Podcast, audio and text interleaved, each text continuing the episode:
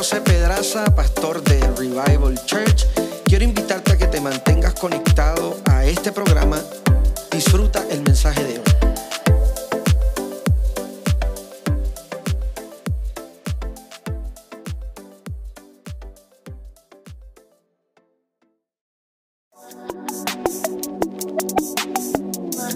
Bienvenidos a la nueva temporada de nuestro podcast. En este escucharás una palabra simple, equilibrada y relevante en labios del pastor José Pedraza. Mantente conectado y suscríbete a nuestro canal. Durante estas pasadas semanas he estado eh, predicando una serie que ha sido bastante, bastante poderosa desde que la que comencé. Y, y hemos estado hablando durante estos días bajo el tema mientras dormía. Y durante la pasada semana he estado hablando acerca de esas cosas que ocurren en el mundo espiritual, tanto de parte de Dios como de parte del enemigo, cuando nosotros los que nos volvemos protagonistas de alguna historia, no estamos alerta, descansamos, nos llenamos de aparente paz, olvidamos las cosas que ocurren, etc. Y durante estos pasados días hemos estado he estado hablando acerca de unas historias que han sido bastante interesantes, pero cuando fui a la palabra de Dios en estos días, hoy estoy contento y con ganas de predicar, tengo medias de sopas chinas. Entonces, e-, eso significa que hay algo de creatividad de Dios que yo recibí este día, dando la palabra. Escuche, tenía que hacerlo porque es que Stephanie viene con unas medias bien espectaculares y yo tengo que ponerme esta para echarle fiero y ella no las enseña, pero yo sí. Ok. Fui a la Biblia y esta historia para mí es bien interesante. Usted se la conoce de memoria, pero para el beneficio de los que no conocen esta historia de memoria, voy a compartir un recuento bastante rápido. La Biblia habla en este capítulo número 8 acerca de varias cosas interesantes que ocurren en el ministerio de Jesús. La Biblia dice que Jesús está caminando por un lugar y Jesús comienza a hacer lo que mejor sabía hacer, milagros.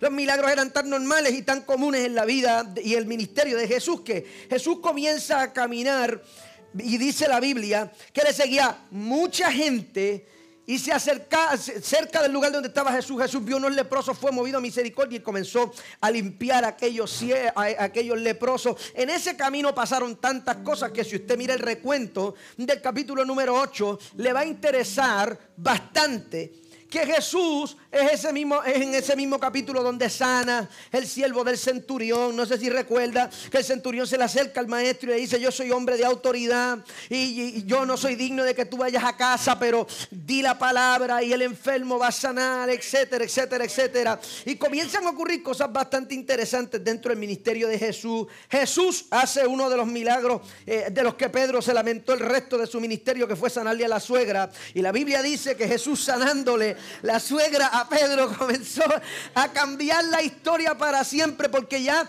los milagros que están ocurriendo cerca de los discípulos, los milagros ya no están ocurriendo solamente cerca de los discípulos, también están ocurriendo para ellos. Ahora, algo bien interesante acerca de esto es que Jesús se está dando cuenta que hay mucha gente que quiere seguirlo. Y Jesús detiene la travesía para explicarle a la gente cuáles eran los requisitos de los que querían ser seguidores de Jesús. Y comienza a decirle, bueno, si ustedes quieren seguir en pos de mí, y este es el mensaje más complicado que Jesús desarrolla en la travesía, solamente, señoras y señores, porque esta gente están note porque a mí me interesó bastante que ellos están allí por la efusividad de los milagros. Y Jesús lo sabe. Y el hecho de que el maestro sepa que ellos están allí por los intereses no hace que el maestro los desechos les pida que se vayan de allí. Ahora, asumo que ya el cuerpo de Jesús está agotado. Y dice la Biblia que Jesús, quiero que observe cuidadosamente el lenguaje que utiliza Mateo para narrar esto. Dice, Y entrando él en la barca, sus discípulos le siguieron. Lo que eso significa es que esta no fue una de esas ocasiones donde Jesús le dijo a los discípulos, vengan, vamos al otro lado. Eso lo que significa que esta fue una de esas veces donde Jesús invitó a los discípulos, vengan, acompáñenme, necesito que vayan conmigo al monte. Esta fue una de esas veces donde Jesús dijo, yo voy, y ellos dijeron, si él va, yo voy también. Creo que por el hecho de que el poder de Dios en la vida de Jesús, en ese, en ese trayecto, fue tan evidente para ellos. Si yo hubiese estado allí, yo creo que yo hubiese hecho lo mismo. Yo no sé usted, pero con los años yo he desarrollado este apetito por la presencia de Dios que donde quiera que Dios esté, yo quiero estar. No, importa si se ven como yo, si se visten como yo, si cantan como donde Dios esté, allí yo quiero estar. No, importa si lo hacen como yo lo hago, si lo creen como yo lo creo. Yo quiero estar donde Dios esté y me quiero ir de los lugares donde Dios se vaya.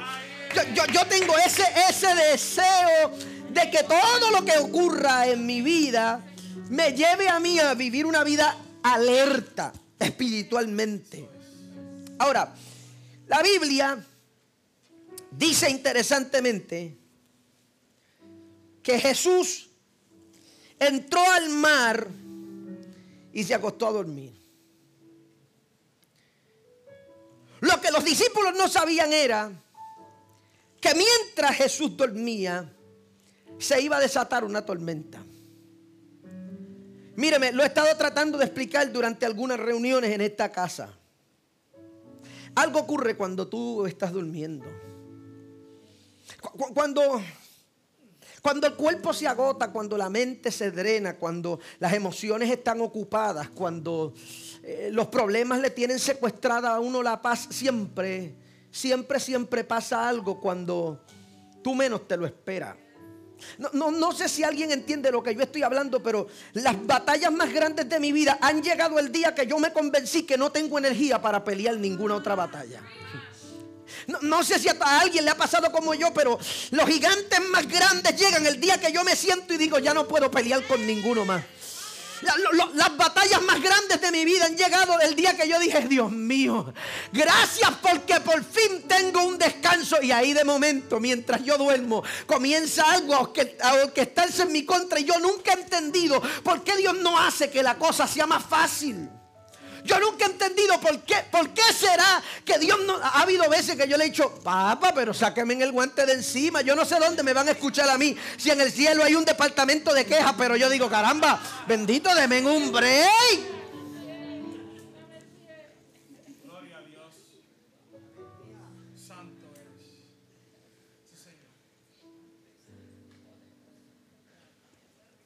Ahora, el asunto de esta porción es que ya no es Sansón el que duerme. Este mensaje va a estar mejor que el del miércoles, yo se lo garantizo a usted. El problema es que no es David el que duerme. El problema es que el que está durmiendo es Jesús. ¿Qué se hace? Se hace cuando yo estoy en una banca que yo sé que no me invitaron? ¿Qué se hace cuando yo espero que si algo ocurre mal aquí, Dios aparezca y cuando vino para el lado, mi maestro está durmiendo?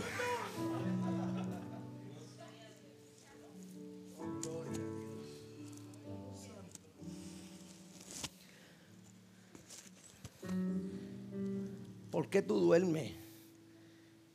Nunca he estado en, algún lugar en la vida donde usted siente como si Dios se hubiese acostado a dormir y hubiese puesto el celular en no molestar.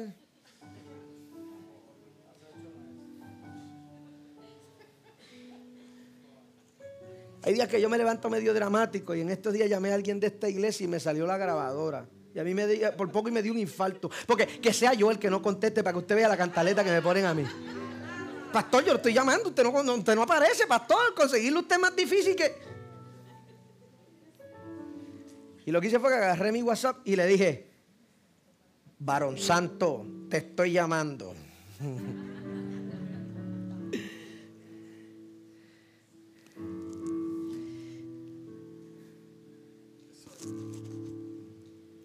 Yo le voy a decir qué se hace. Cuando uno está en un lugar que yo sé que Dios está, porque ellos saben que Jesús está allí. Ellos no tienen duda alguna de que ellos saben que ellos no están solo ahí. ¿Alguien ha estado ahí? Yo sé que Dios está aquí, pero cuando yo necesito que meta las manos. Hello. Yo le voy a decir qué se hace cuando uno siente que Dios está con uno en la barca y uno, y uno se da cuenta que parece que el maestro está durmiendo. Uno se aterra. Yo le voy a decir lo que pasa. Uno se llena de temor. Y yo tengo que hablar acerca de esto porque la reprensión de los vientos no, es para la atmósfera del lugar. La represión de los vientos es para los discípulos. Y voy a explicarle eso ahora. Decidí hablar acerca del temor hoy. Porque hay algunos de ustedes que no se han dado cuenta que mientras duermen,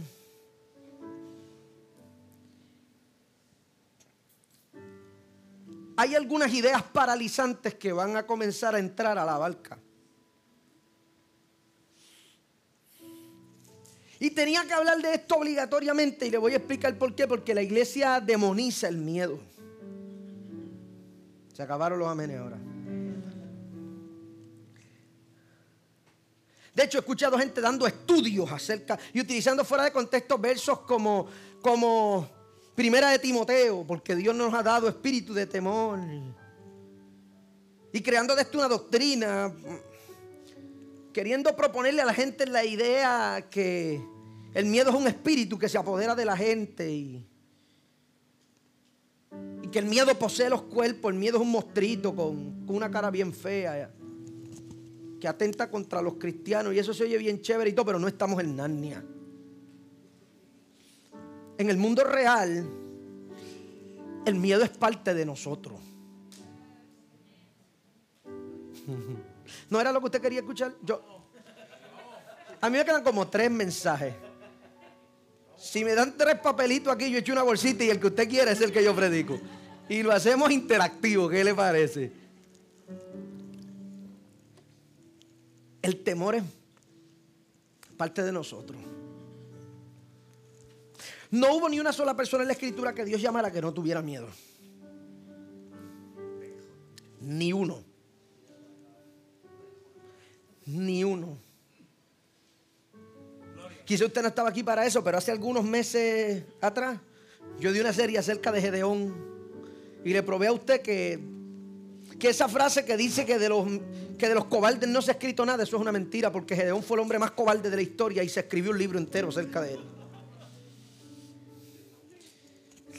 Y para los que no estuvieron aquí, les voy a dar el recuento. La Biblia dice que cuando Dios se le apareció a Gedeón, Gedeón tenía miedo. Y de momento se le apareció un ángel y a Gedeón tenía miedo. Y hubo una guerra bien lejos y Gedeón tenía miedo. Y Dios le dijo a Gedeón, levántate. Y Gedeón tenía miedo. Y la Biblia le dice que Dios le dijo a Gedeón, te voy a dar instrucción y tú vas a hacer lo que yo te diga. Y cada vez que Dios hablaba, y la Biblia habla de la, de la reacción de Gedeón, la reacción era miedo, miedo, miedo, miedo, miedo.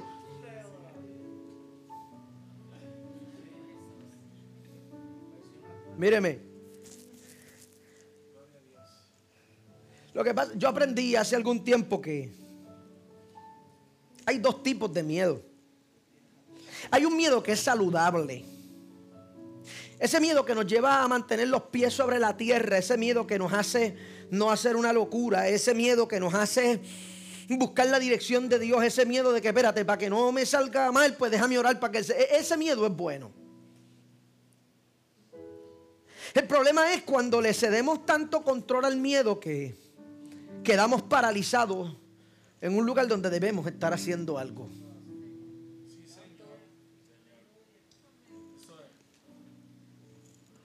Yo descubrí que el miedo es la cápsula del tiempo en el mundo espiritual.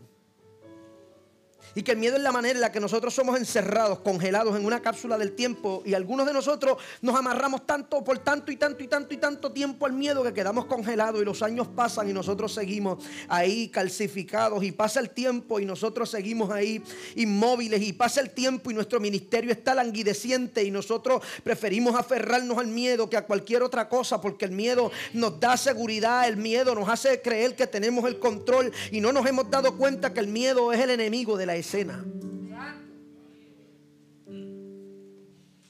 Vuelvo a la historia.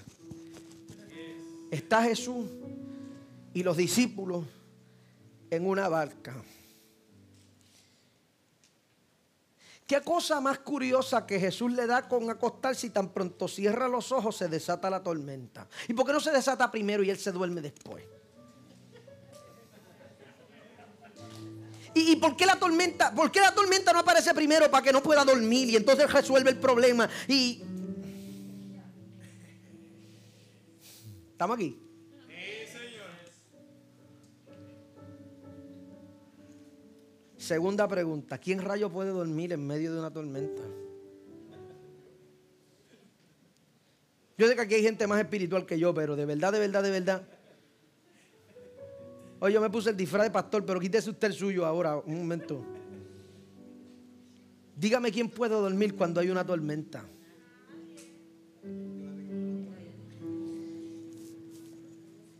No hay, míreme, no. ¿Quién de ustedes pudo dormir en María?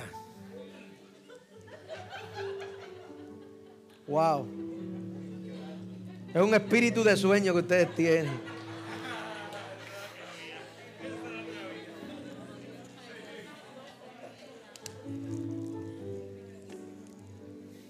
La inestabilidad de la tormenta, los ruidos de la tormenta, el viento. ¿Cómo se duerme en una tormenta? Yo concluí que es que el sueño de Jesús tenía que ser algo divino. Era imposible que ese, ese sueño fuera demasiado humano porque es que la Biblia dice que Jesús no se despierta hasta que no lo van a buscar. Algo me hace pensar que Jesús puede dormir en medio de la tormenta porque el sueño está conectado a un lugar donde la tormenta no llega. Algo, algo, me hace algo, algo me hace pensar a mí que Jesús está durmiendo en la tormenta porque en el lugar donde está el sueño de Él, los vientos no soplan allá arriba, la ansiedad allá arriba no llega, el miedo no llega allá arriba. Algo, algo me hace creer que esto era un asunto divino para confrontar a los seguidores de Jesús y hacerlos darse cuenta que había algo que siempre estuvo allí, que la tormenta lo sacó a la luz. Señoras y señores, los momentos difíciles en la vida tienen la habilidad de traer apariciones misteriosas a la vida de la, de la gente. Y hay cosas que nos pasan a nosotros en la vida que nosotros no tenemos la valentía, la fuerza, la fe, la energía para reconocer que han estado cavando un pozo muy profundo dentro de nosotros. Y no es hasta que el pozo empieza a llenarse de agua que nos damos cuenta que hay un problema. Somos muchos en la vida los que no tenemos la habilidad, y digo tenemos, no dije usted tiene, me metí en el asunto. Somos muchos en la vida los que tenemos la dificultad de ser honestos con nosotros mismos. Y en ese proceso de honestidad propia tenemos que ser intervenidos por la presencia de Dios porque se nos hace muy difícil reconocer cuando algo anda mal. Hay mucha gente que piensa que eso es orgullo, pero no siempre es orgullo, es que nos enseñaron mal. Y nos enseñaron que el dolor es malo y que los creyentes no pueden manifestar que están dolidos y, y, que nosotros tenemos que ser siempre fuertes y que los ministros no pueden decir cuando se sienten cansados porque el diablo no se cansa y si el diablo no se cansa yo no me puedo cansar.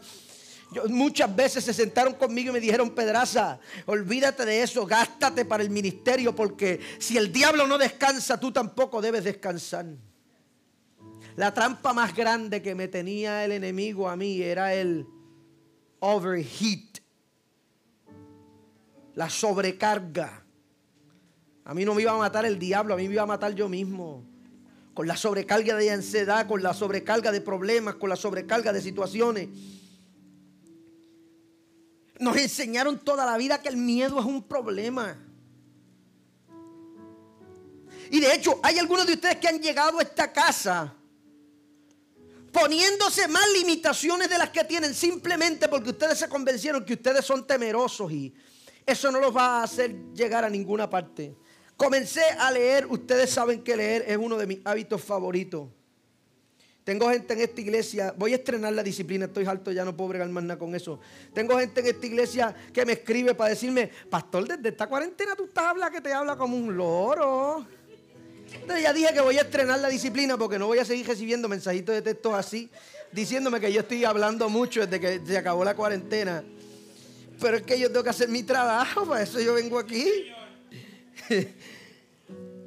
Comencé a buscar algunas cosas y descubrí una encuesta que publicó la revista People en el año 2002 acerca del temor.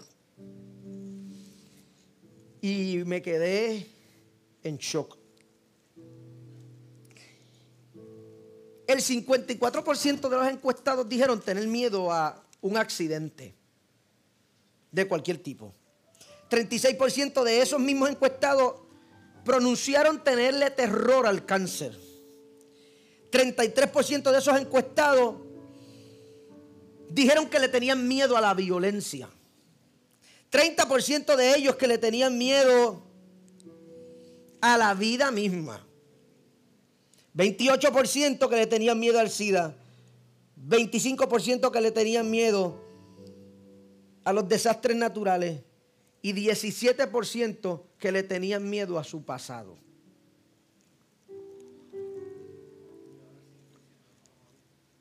Ninguno de los encuestados dijo que no tenía miedo.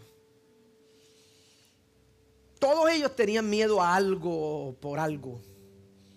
Todos ellos luchaban con algún temor de algún tipo. Pero una de las cosas que más llegó a mi corazón en estos días es que algunos de nosotros no nos hemos dado cuenta que mientras no estamos alerta, mientras estamos cansados, mientras nuestro cuerpo está luchando batallas impetuosas, el miedo ha comenzado a tomar lugar y poder y hay algunos de nosotros que deberían estar corriendo, que están paralizados por el miedo. Hay algunos de ustedes que deben estar predicando, pero el miedo los tiene paralizados. Hay algunos de ustedes que deberían estar emprendiendo, pero el miedo los tiene paralizados. Hay algunos de ustedes que saben que es Dios el que les está hablando y con todo y eso el miedo no los quiere soltar. Y yo comencé a pensar que quizá mientras dormían algunos de ustedes estaban siendo invadidos por el temor y creo que el Espíritu de Dios me dio un antídoto bíblico esta noche para que algunos de ustedes le quiten el poder ese miedo que ha estado paralizando lo que Dios ha hablado sobre ustedes. Creo que yo recibí una receta en esta noche para que alguno de ustedes se atreva a confiar en, en Dios en medio del proceso, aunque parezca que el maestro está durmiendo. Fui a la Biblia y comencé a estudiar un poco. Y mire lo que dice Primera de Timoteo, capítulo número uno. Segunda de Timoteo, capítulo número uno. Verso número 7. Digo, yo voy a leer desde. Yo, yo soy el que predica, ¿verdad? Yo voy a leer desde el 3. Búscalo allí, mala mía, perdóname, cariño. Primera de Timoteo, capítulo Segunda de Timoteo capítulo 1, verso número 3. En adelante hasta el 7. Dice, doy gracias al Dios al cual sirvo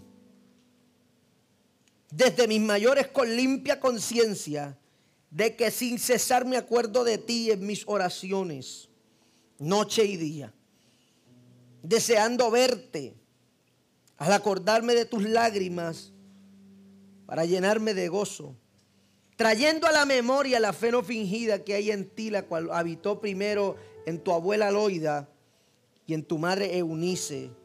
Y estoy seguro que en ti también. Por lo cual te aconsejo que avives el fuego del don de Dios que está en ti por la imposición de mis manos. Porque no nos ha dado Dios espíritu de... ¿De qué? De, de temor o de cobardía.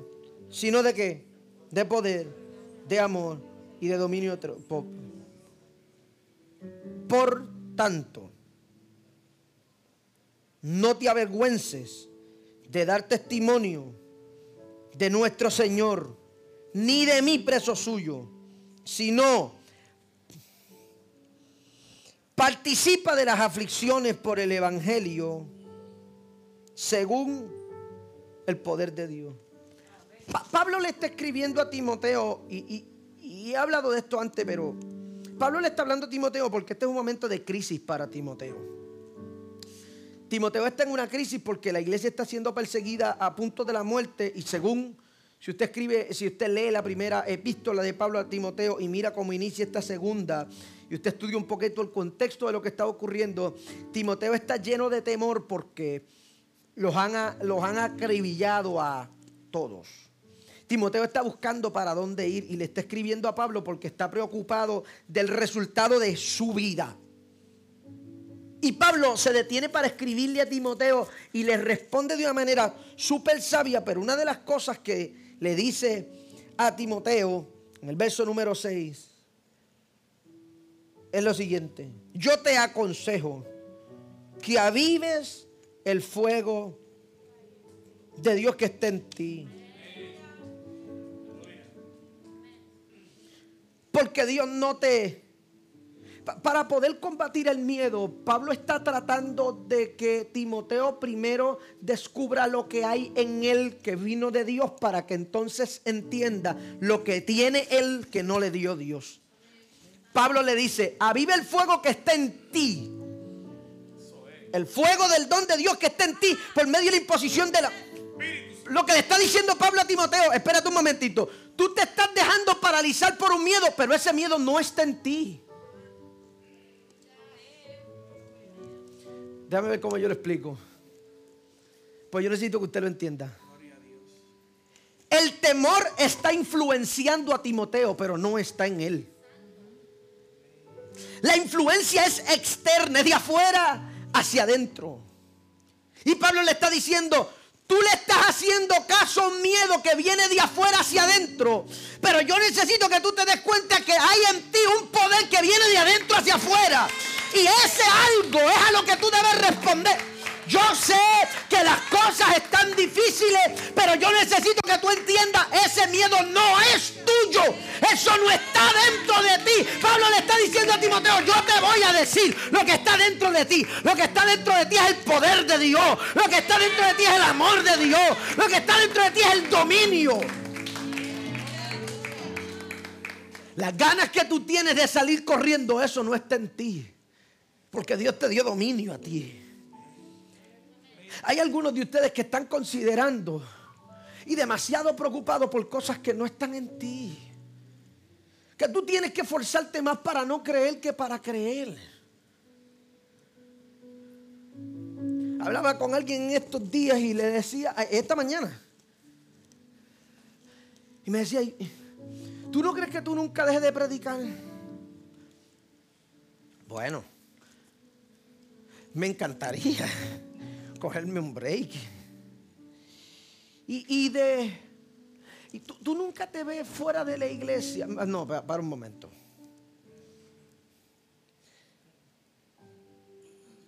Para yo abandonar la iglesia, el diablo tiene que matarme a mí. Porque ya yo he pasado por todo.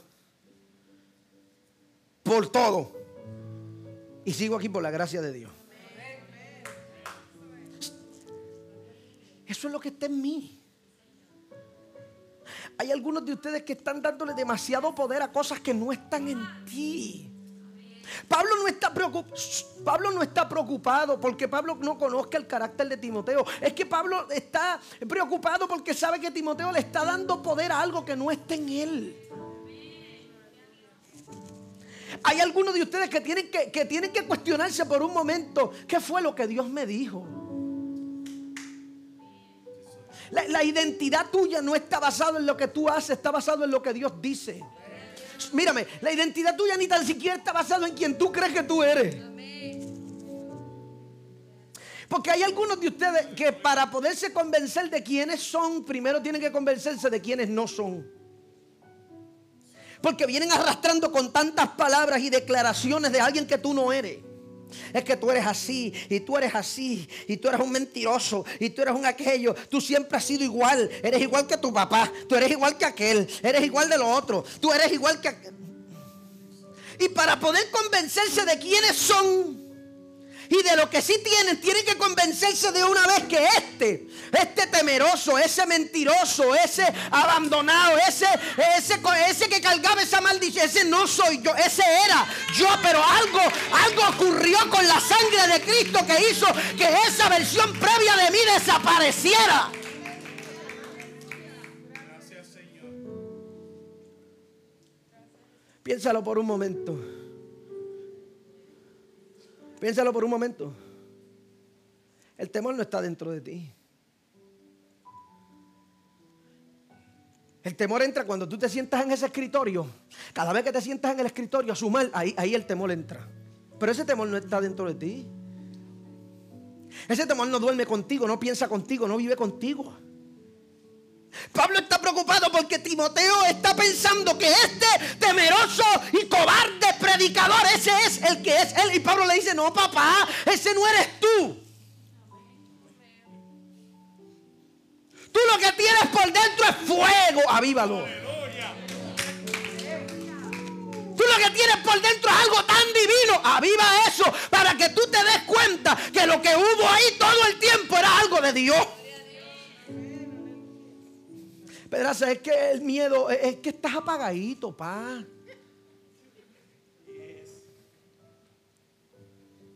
Es una frase bien pentecostal. Pastor, pero lo que pasa es que tú no sabes, es que el problema es que estás apagado. Y a media luz uno, nadie se siente fuerte a media luz. No.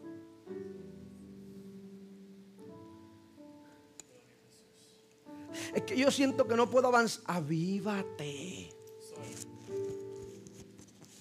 Siéntate otra vez, piénsalo otra vez, sueñalo otra vez, óralo otra vez, profetízalo otra vez, decláralo otra Avívate. No, pero, pero es que, aví, pero es que. Yo aprendí algo con la pastora Erika. La pastora Erika pelea mucho conmigo porque yo me autodiagnostico y me autotrato. Y cuando nos sentamos a hablar, siempre que nos sentamos a hablar, al principio me trataba polite, ya no me trata tan polite. Yo extraño ser un extraño. Ser un extraño a veces es mejor.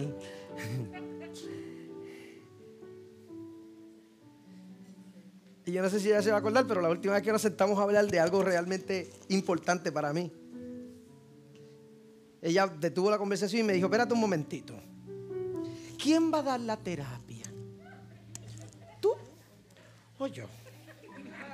Con, esa basecita que tiene la pastora Erika, que, uno sabe que se, como que se le mete por dentro como si fuera un Bengay. Así como esa voz de la pastora Erika, que es como un rolón de árnica que agarra a uno y como que... Uh.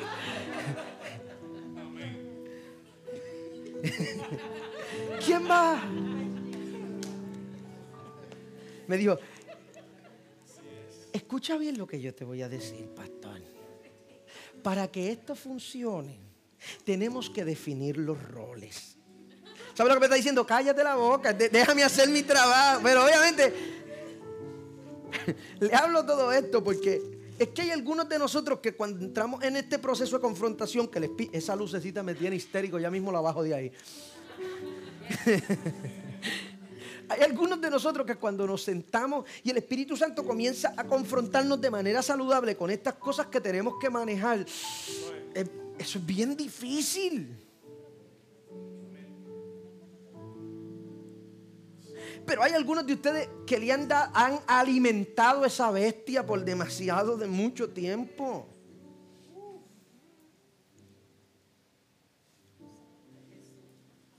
Hay algunos de ustedes que tienen que reaccionar de una vez y decir, no, no, no, espérate, que esto no fue lo que me dio Dios a mí. Hay algunos de ustedes que tienen que permitir que el Espíritu de Dios ponga en alerta su corazón en esto, en esta temporada de su vida. Yo no sé si usted lo, no sé si se ha percatado, yo no sé si usted se dio cuenta. Pero hay unas cosas que están ocurriendo en la vida de aquellos que estamos buscando la presencia de Dios que son anormales, atípicas. Y ese algo está ocurriendo porque los tiempos están siendo acelerados y hay cosas grandiosas que están ocurriendo previo al regreso de Jesucristo.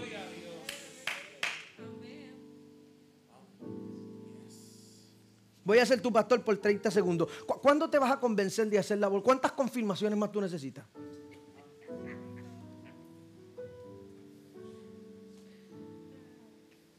¿Cuántas palabras proféticas más tú? No, es que yo estoy... Le estás dando demasiado poder a ese miedo. ¿Será que el reino de los cielos va a funcionar más que para hablarte a ti? Porque ¿cuántas veces más necesitas que te profetice lo mismo?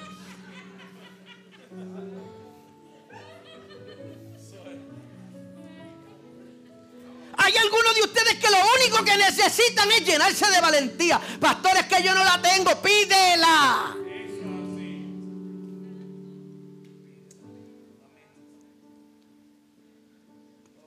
Es que yo no sé.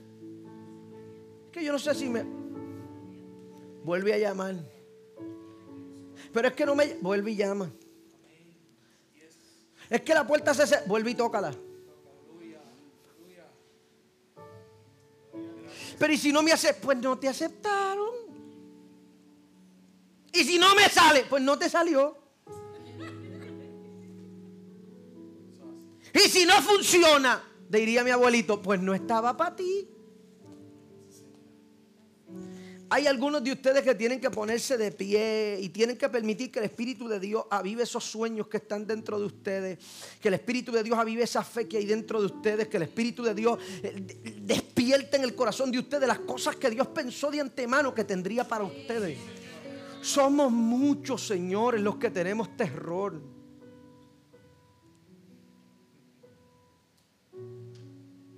No lo iba a decir, pero lo voy a decir. Ustedes saben que una de mis personas más cercanas en esta iglesia es Yareli.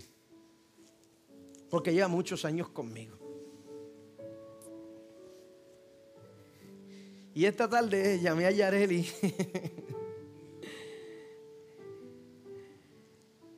y le dije a Yareli, Yareli, te voy a hacer una pregunta y yo quiero que tú me digas la verdad.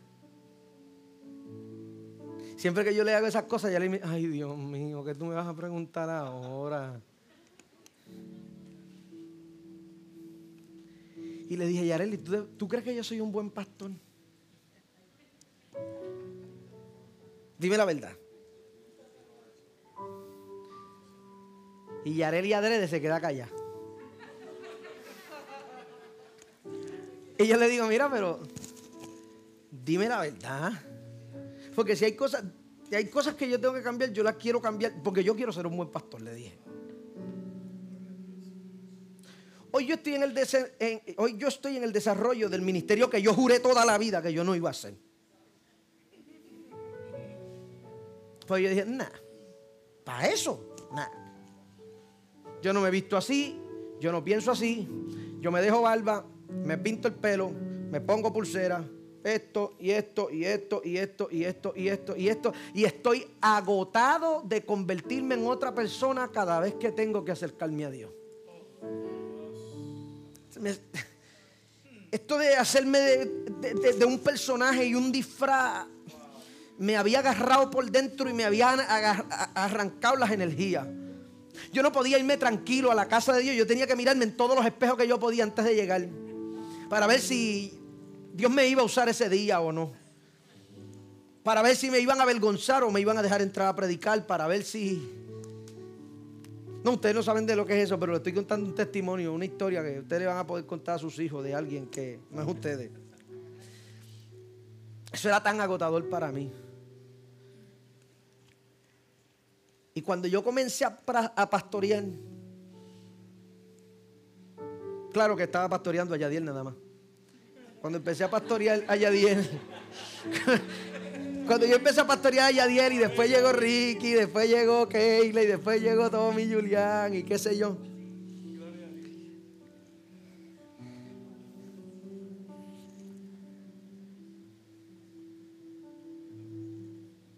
Hubo un miedo que comenzó a tomar fuerza dentro de mí. Y el miedo era, ¿y si yo me convierto en...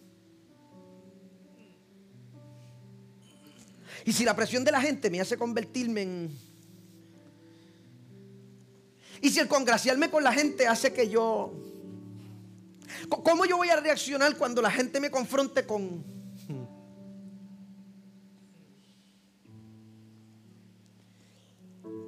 Y el Espíritu de Dios sabía que eso iba a ser un gran problema en mi corazón. Y comenzó a hacer el Espíritu de Dios con algunos profetas y algunos amigos lo que hizo Pablo con Timoteo, decirle, papá, eso no está dentro de ti.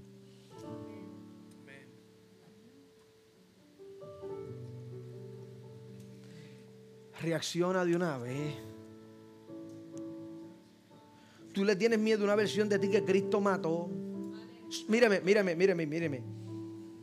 Gente que Cristo vence no se recuperan nunca. Satanás fue vencido en la cruz del Calvario y no se ha podido recuperar jamás. So, esa versión de ti que Cristo venció en la cruz no se va a recuperar.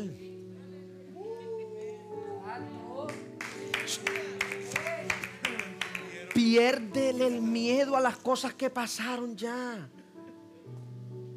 Hay algunos de ustedes que no se dieron cuenta que el miedo les robó el pasado, les está robando el presente y está atentando contra el futuro.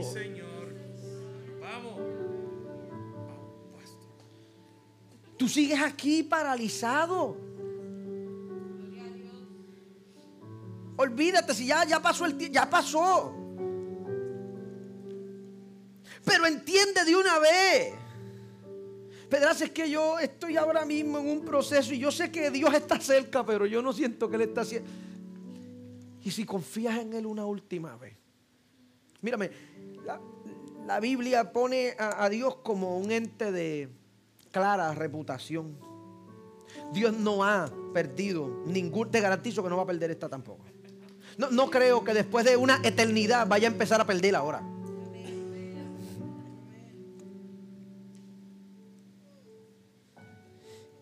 A mí me resulta bastante interesante el hecho de que ellos tienen miedo, pero están confiados.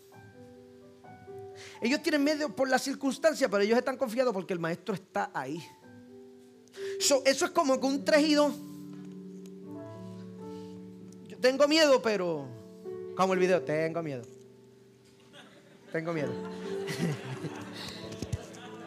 Eso es una mezcla de, de, de miedo y de seguridad.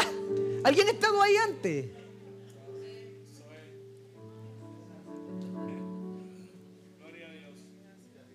Hay algunos de ustedes que cuando se reúnen conmigo me dicen, el pastor, es que yo no puedo confiar en mí, pues confía en Dios.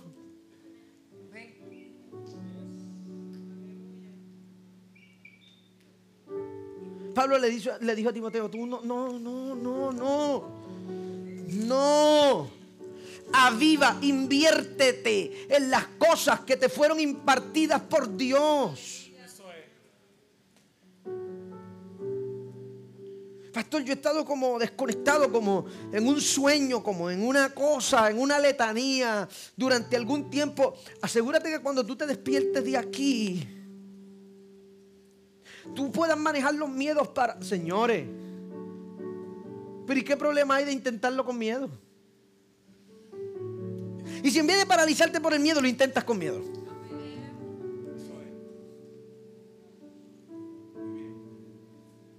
Si usted esperaba que yo le hablaba en griego y en arameo, y no, no. Si aquí la gente no entiende ni español. No estoy hablando de la gente de aquí, estoy hablando de los que están ahí.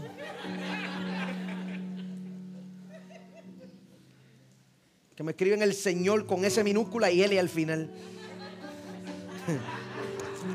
Míreme, míreme lo que le estoy diciendo. Él es, míreme, míreme, míreme. Dios está entregando cosas poderosas en este tiempo. Hay algunos de ustedes que tienen que perderle el miedo a la religión para involucrarse en una relación estable con el Espíritu de Dios. Hay algunos de ustedes que tienen que perderle el miedo a la iglesia para conectarse al cuerpo de Cristo. tienes que reaccionar de una vez. Porque hay cosas tan poderosas que Dios está haciendo que lo único que está buscando Dios es que en el corazón de nosotros exista un deseo tan grande de cumplir la voluntad de Dios que nosotros podamos sustituir el temor por la confianza. Rápido, libro de los Salmos capítulo número 56, verso 3 y verso 4. Dice el salmista, el día que temo.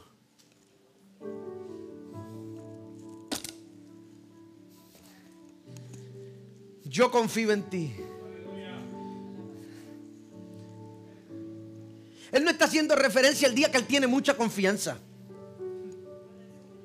Él no está diciendo el día que yo soy bien fuerte, el día que yo estoy espiritual. Urra, no, él está diciendo el día que yo temo. Señores, la confianza es una elección.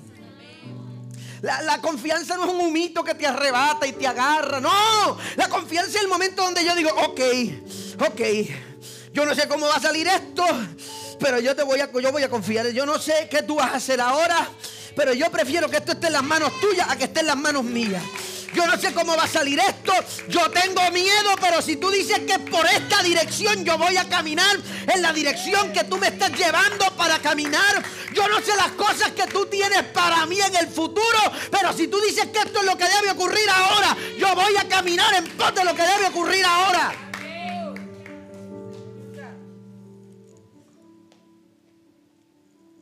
La pastora Erika le diría, identifica los pensamientos tóxicos. con, estos dos deditos, sustitúyelos. Cuando se trata del mundo espiritual, me voy a alejar que me va a dar una. Ya mismo me hace.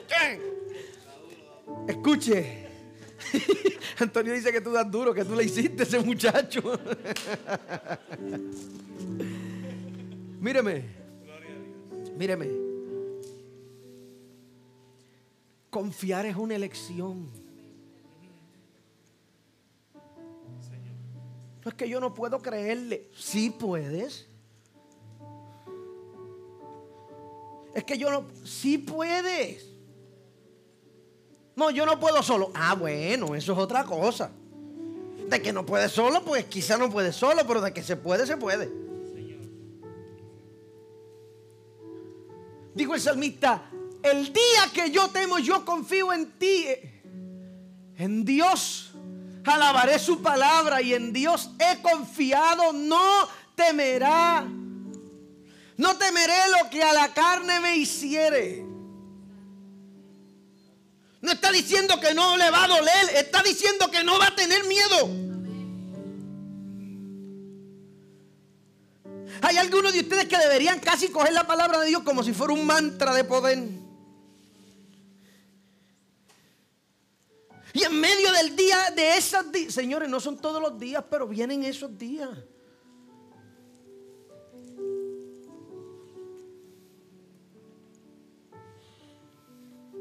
Se llama inteligencia emocional. Yo escojo lo que me va a hacer daño ahora. Ok, me voy a deprimir. Ok, me voy a alegrar. Ok, voy a tener miedo. Ok, ya no tengo miedo. Por medio de... Tú no puedes... Por el Espíritu de Dios que está dentro de ti. por el proceso progresivo de transformación en el que Dios te lleva. Yo no sé para quién es esta palabra, pero hay algunos de ustedes que tienen que retomar cosas ya. Tienes que agarrarlo de vuelta ya. Yo sé que en los lugares donde estaba en la iglesia, donde tú ibas, las cosas, suéltalo. alguien le dije yo hace una semana, mira, pero es que esa no es esta iglesia ni yo soy ese pastor. No estoy diciendo que yo soy perfecto. Yo de perfecto no tengo absolutamente nada, pero te garantizo que yo no soy él.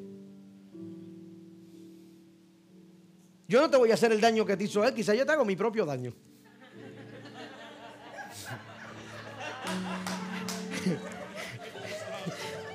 Es broma, pero lo que estoy queriendo decir es que a veces, es que a veces nosotros dejamos que las, las cosas que ocurren previamente en la vida de nosotros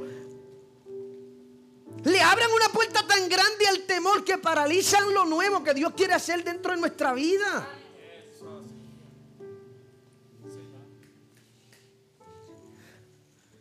Rápido, me tengo que ir. Lucas capítulo número 1, verso número 18, el verso número 20. Yareli también quiere que yo me vaya. Y dijo Zacarías al ángel, ¿en qué conoceré esto? Porque soy viejo y mi mujer es avanzada de día. Respondió el ángel y le dijo, yo soy Gabriel y estoy delante de Dios. Y soy enviado para hablarte y darte estas buenas nuevas. Próximo verso. Y he aquí, estarás mudo y no podrás hablar hasta el día que esto sea hecho, por cuanto no creíste a mis palabras, las cuales se cumplirán a su tiempo. La Biblia dice que Zacarías está esperando una palabra de Dios y de momento Dios envía a alguien para hablarle y coge miedo. Zacarías dijo, ay de mí que soy como muerto. Hay algunos de ustedes que están pidiendo cosas que no están ready para ella. Tú quieres que Dios te hable, pero entonces cuando Dios te habla vas a coger miedo. Señor, dime cuál es mi propósito. Bueno, tu propósito es... Ay, Dios mío, Padre Santo. Míreme. Hay algunas cosas que si le sigues dando poder al miedo, créeme, va a llegar el momento donde Dios te va a meter un fuego por dentro tan grande que tú no vas a poder.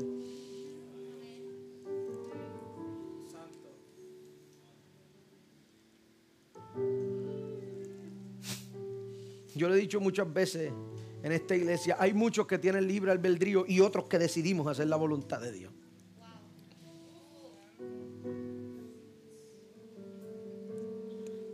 Desde que yo decidí,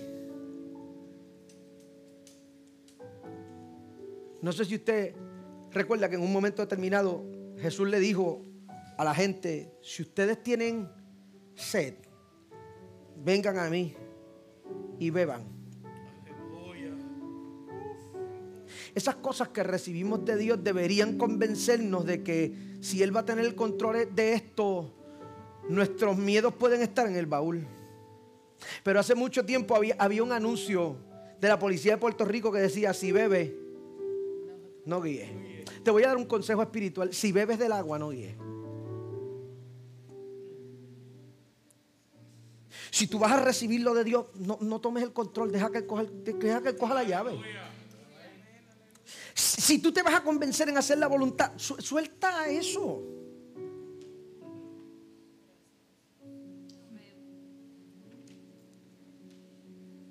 Mírame. La canasta donde estaba Moisés no tenía guía y llegó donde tenía que llegar. El arca de Noé tampoco tenía un timón y llegó donde tenía que llegar. Dios no necesita, Dios no necesita de nada. Dios necesita gente que se atreva a confiar. Cuando Jesús se despierta, la Biblia dice que todo esto había comenzado a ocurrir en un momento donde el maestro dormía. Y cuando Jesús se despierta, lo que le dice, bendito. Pero ustedes van a tener esta falta de fe todo el tiempo. Le estoy parafraseando la Biblia. Y se para, se detiene en la prueba de la barca y manda a los vientos a callar.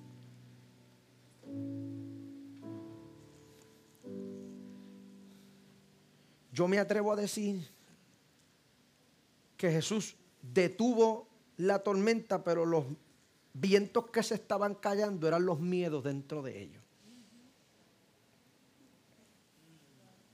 Voy a repetir.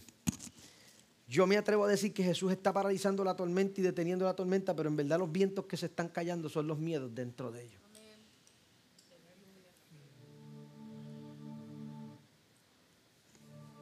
El Espíritu de Dios.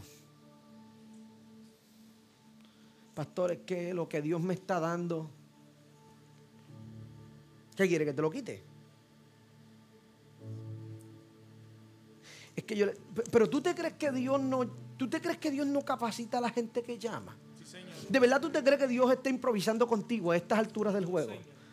¿De verdad tú piensas que Dios está metiéndote en este lío sin tener herramientas para que tú salgas de él? ¿En serio, ¿En serio tú crees que Dios se está invirtiendo en alguien que no tiene nada para dar? ¿De verdad tú piensas que Dios es así y se atreve a depositar algo divino en alguien que no tiene destino? ¿De verdad tú crees que Dios hace ese tipo de cosas?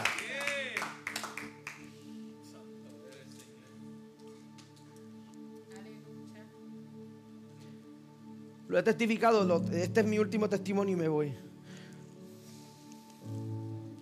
Cuando yo comencé a estudiar psicología, yo entré en una de las crisis más grandes de fe de mi vida entera. Y mi crianza como hijo de un pastor fue un poquito complicada porque las respuestas de mi papá eran porque sí y porque no. Y yo que soy un tipo racional, ese porque sí y porque no me dan ganas de matar gente. Como que, ¿por qué no? Pero tú te crees que yo soy bruto. Tú y yo tenemos que hablar. Tú me tienes que dar una respuesta que yo tenga lógica. Porque así no se puede bregar. La guerra en casa siempre ha sido que yo he sido un tipo demasiado racional. Y yo quiero vivir por fe, pero yo quiero que me haga sentido en la medida que se pueda. Porque hay algo de supernaturalidad en el asunto que no me cabe en la cabeza y ya yo me convencí que está bien. Pero en la medida que se pueda nos tenemos que poder sentar como dos personas pensantes y civilizadas. Y eso que tú tienes que decirme tiene que hacerle sentido a las neuronas que trabajan sin descanso dentro de esta cabeza. Y, algunos de mis debates con mi papá terminaban en coraje porque yo le decía, mira papá, pero respeta mi inteligencia. Respeta mi inteligencia porque tú no me puedes decir, no, no, porque es que eso es así.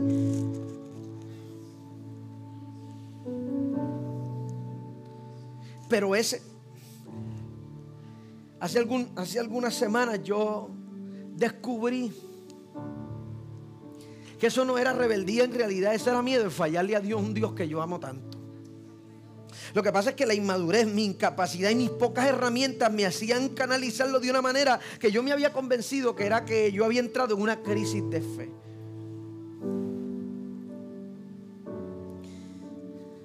Pero jamás se me va a olvidar el día que yo tomé la decisión de hacer un cambio de concentración. Fui al departamento de pedagogía en la Interamericana Recinto Metro a decirle al director de mi departamento que yo me iba, porque me iba para otra universidad. Y le dije, yo necesito que me envíen todos mis papeles, ¿verdad? Mi transcripción y mis cosas, porque Tú sabes, yo voy a estudiarle. Oh, ¿y, a dónde la mandamos? Al ¿Perdón?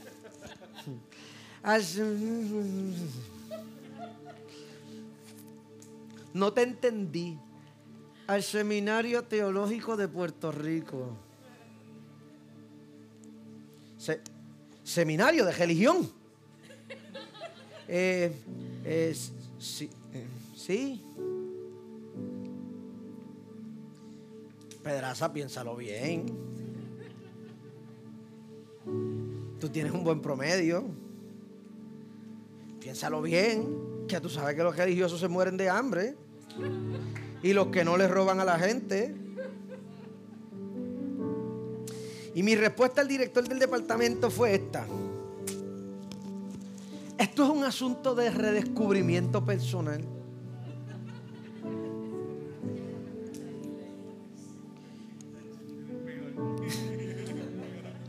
A mí no me matan por las palabrerías, eso se lo garantizo. Yo con las palabras salgo a flote, se lo garantizo. Y estas fueron mis palabras literalmente. Yo le dije, teníamos confianza, yo me pasaba allí metido. Y yo le dije, mira, es que tú sabes que papi y mami son pastores y yo estoy en un momento en mi vida donde yo tengo que tomar una decisión con relación a mi fe.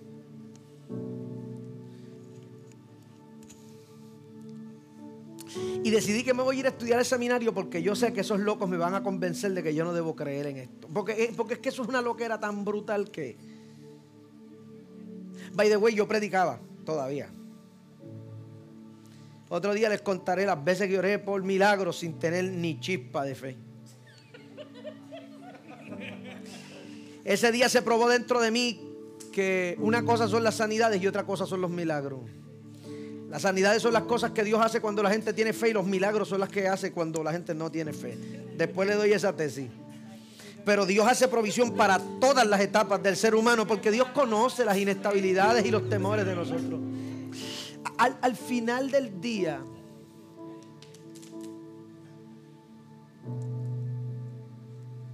mis miedos iban a caer uno tras el otro.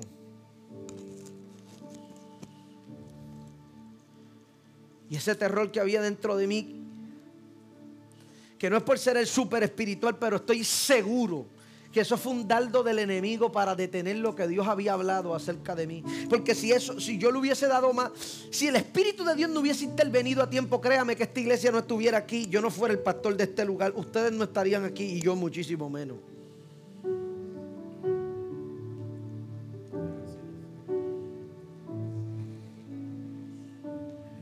El maestro en la barca los discípulos también.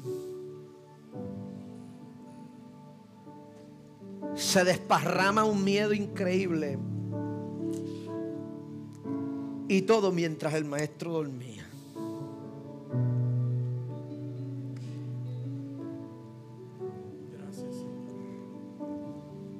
Lo que el miedo no sabe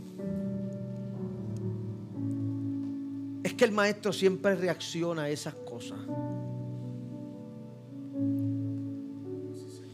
Y es cuestión de estar en el mismo lugar donde Dios está.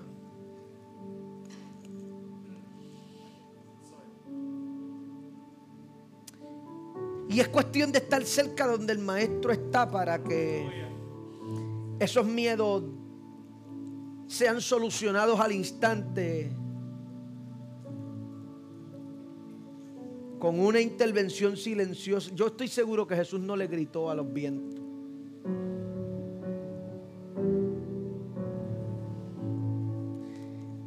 Y si tú dejas que la palabra de Dios calle esos vientos de miedo que hay dentro de ti ahora. Y si tú dejas que la unción con la que nosotros fuimos recibidos en este día opere dentro de tu corazón al nivel donde ese algo que está tratando de paralizar lo que Dios ha hablado sobre ti, la palabra que hay dentro de tu corazón, ese algo que late dentro de ti con fuerza. Y si tú dejas que Dios calle ese miedo a que esto salga mal, ese miedo a morirte, ese miedo a que no puedas recuperarte, ese miedo a que esta no sea la puerta correcta. Yo estuve dando un laboratorio profético en estos días y le decía a la gente, gente, Dios habla, pregunten. Eso es algo que yo extraño de la iglesia donde yo me crié. Pregunten, Dios habla.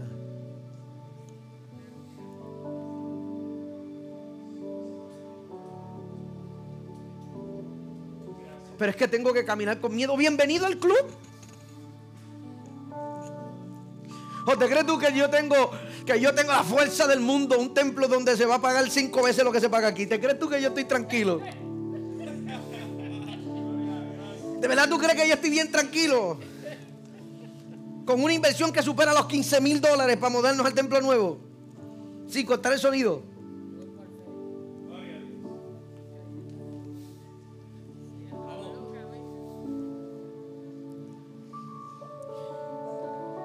Pero cuando agarré el contrato del sitio nuevo, que me vine para aquí, para el altar,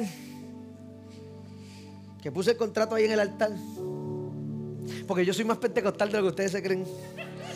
Y yo traje ese contrato y lo tiré aquí en el altar y busqué aceite y ungí el contrato. A mí no me importa si la gente cree que eso se hace, que si no se hace, no lo hágalo usted. Si, no lo quiere hacer, no lo haga.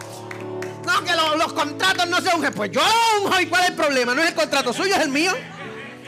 No, que las casas no se ungen. Pues la mía yo lo ungí y el cajo también. Ok, yo no creo. Pues no lo haga, tranquilo. Se apure. Agarré el papel, lo puse ahí y me eché las manos aceite y le puse las manos al contrato. Y le dije al Señor, tú sabes que yo tengo miedo. Porque yo no sé dónde se va a pagar eso. Porque tú sabes que yo acabo de cerrar un contrato sin dinero. La gente que, la gente que me conocen sabe que yo soy así así de loco, así de mucho me ha afectado la religión a mí. Yo no puedo. Pero si tú vas conmigo. Yo siento que esta barca está temblando y que los vientos están soplando. Pero aunque yo sienta que tú estás durmiendo, si yo sé, hurra, Eva, anda ahí, baja. Si yo sé que tú estás ahí, si yo sé que tú estás cerca, algo va a pasar en medio de este tiempo. Hay algunos de ustedes que deberían renunciar a ese miedo de una vez. El maestro está.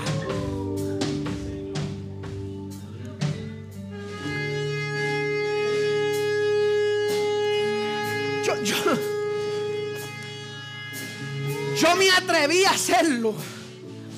Porque yo sabía que la palabra que habíamos recibido en esta iglesia no, no era mía. No fui yo. No fueron los predicadores que yo traje aquí. Fueron los profetas amigos míos dominicanos y los colombianos y los argentinos y los costarricenses que me llamaban un lunes a las 7 de la mañana que yo no le contesto a nadie.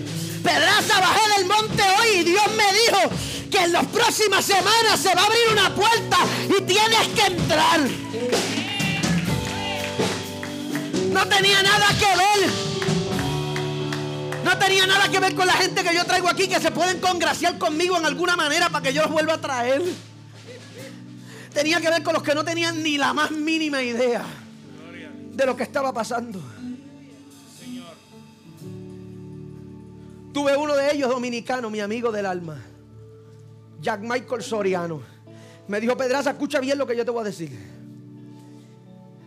Yo estuve 14 días en el monte y se mete en el monte, ¿verdad?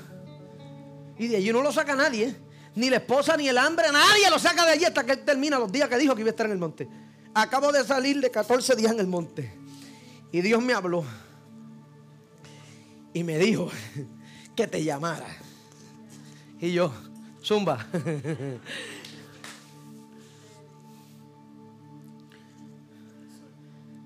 Me dijo, veo a Dios abriendo un camino.